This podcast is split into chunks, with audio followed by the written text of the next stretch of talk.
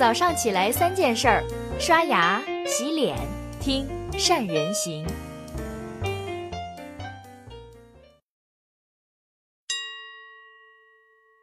大家好，我是善人。今天早上跟大家聊一聊关于市场趋势的变化。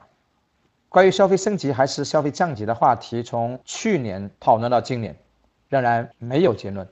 最近几位老朋友一起吃饭，在餐桌上也从吃食物聊到了消费。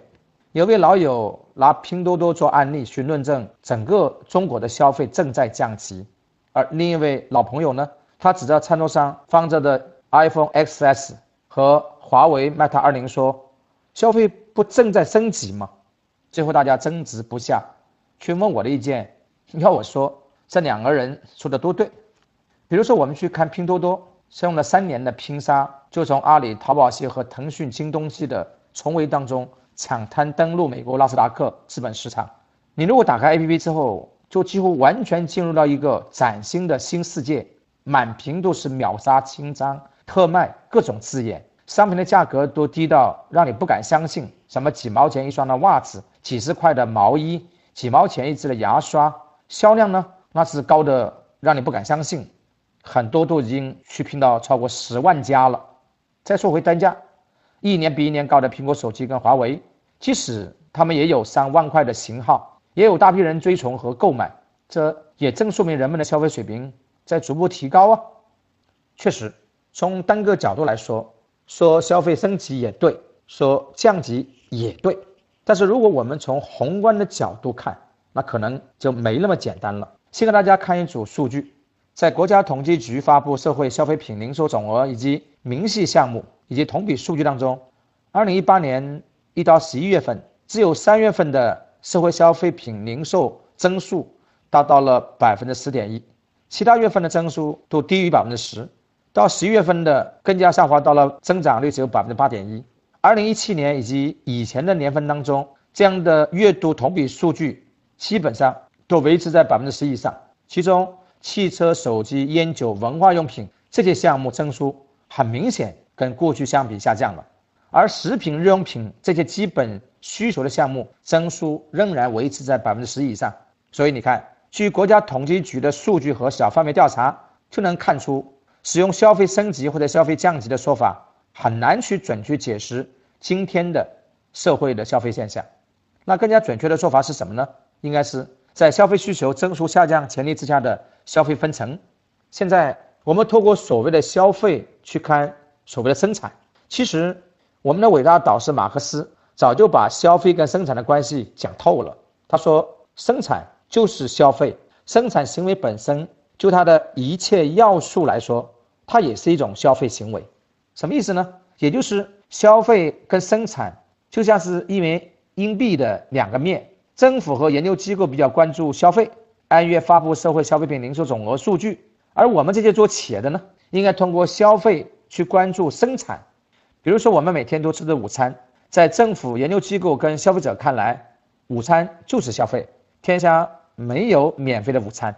但是在商家眼里，午餐那是我的产品啊，而且我们可以提供更好吃的午餐呢。既然消费出现了分层，那企业的生产应该怎么去应对呢？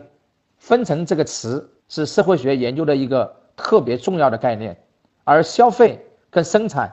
都是重要的社会活动，对用户是消费，对供应商那就是生产。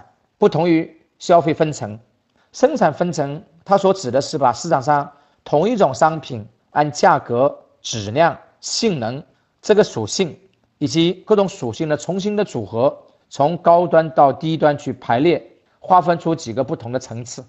比如说白酒，它的生产分层相对就特别明显，茅台牢牢占据了顶层。后面到了五粮液、水井坊、泸州老窖等等，在后面是一堆的区域性的品牌。我们做企业比较熟悉自己的所处的行业，也容易划分出自己行业的生产层次，找到我们家的产品在行业的生产分层当中的相对位置。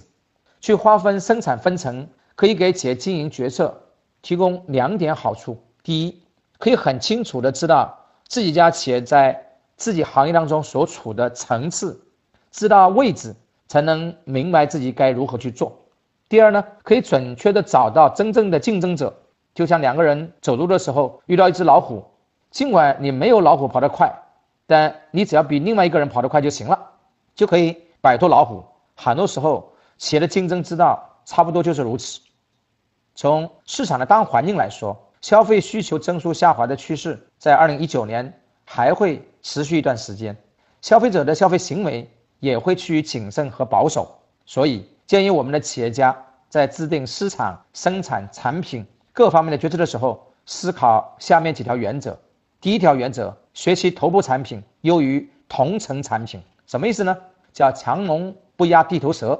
比如说，在白酒行业当中，茅台当然是遥遥领先的头部产品，但在更多的区域市场，都存在着一到两个本地的品牌，河北的老白干了，东北三省的老村长了，河南的送河粮液了。而这些产品的，他们在制定产品市场策略的时候，更多的要关注同层次的品牌，而不是去只是向茅台去看齐，别人涨价你也涨价，你会死得很难看。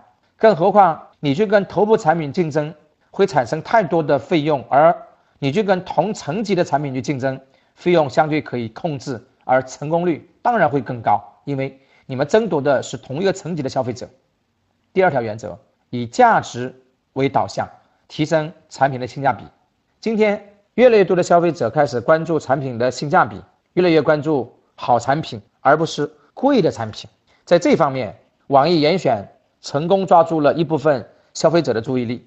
网易严选找到许多给大品牌进行贴牌的生产商，邀请他们在严选平台去销售没有品牌的无牌产品，而这些都是同质化产品。既避免了产品因过度的包装、过度设计这些带来的成本的增加，又给供应商节省了大量的营销费用。特别难能可贵的是，网页严选还跟物流公司去合作，承诺三十天无理由退换货，以及退换货免费上门取件。这些服务消除了消费者在退换货方面的后顾之忧。说简单点儿，网页严选联手供应商，共同打造了一个。值得信赖的消费的场景，以追求生活品质又注重性价比的年轻女性作为自己的主力消费人群，也就是我们所说的目标用户。所以，如果我们把淘宝、天猫、京东、当当、唯品会这些电商平台就服务这项属性排列电商的生产层次，网易严选当然是居于领先地位的。第三条原则：优先提升收入，其次。才是控制成本，在很多企业家的脑袋里面，收入跟成本是两个特别敏感、有经常反复使用的词语。当市场繁荣的时候，大家首先看到的是收入在快速增长，其次才注意到成本的快速增长。但在市场往下走的时候，大家首先看到的是我的开支不断增加，而收入陷入停滞或者是下滑。今天正确的做法是什么呢？我们在讲，一定要采用逆向思维，优先考虑提升收入，保证稳定的现金流入，再控制成本。尤其在市场下行的时候，对于企业来说，减少的是固定成本，而不能节约你的变动成本，尤其是你的推广成本。之所以把收入放在成本前面，是因为在困难的时候，控制成本其实是向企业内部寻找解决之道，必然。触及到了人工成本，那一旦涉及到人力成本的下降、降薪、裁员，都可能影响到团队的凝聚力和战斗力。而如果把你的眼光优先放在你的提升收入，强调向外部去抢机会，那就是向市场寻求解决之道，反而能够去提升团队的凝聚力和战斗力。上人资讯在我们前几年比较艰难的时候，我们宣布绝不裁员，绝不降薪。任正非呢，在华为困难的时期提出过过冬论，也是优先提升收入，再去考虑降低成本。好了，这是我想今天跟大家分享的时候了。二零一九年对很多企业来说，可能是一个难熬的年份，所以在这样的时候，我们的经营者老师尤其需要冷静。好了，以上就是今天的三人行跟你分享的内容了。透过消费看生产，是我近期思考的一个新课题。各位。你们对这个话题有兴趣吗？你们有什么看法呢？欢迎有兴趣的朋友跟我一起去研究和探讨。谢谢你的收听，祝你的生意在二零一九年仍然保持稳定。甚至快速上升。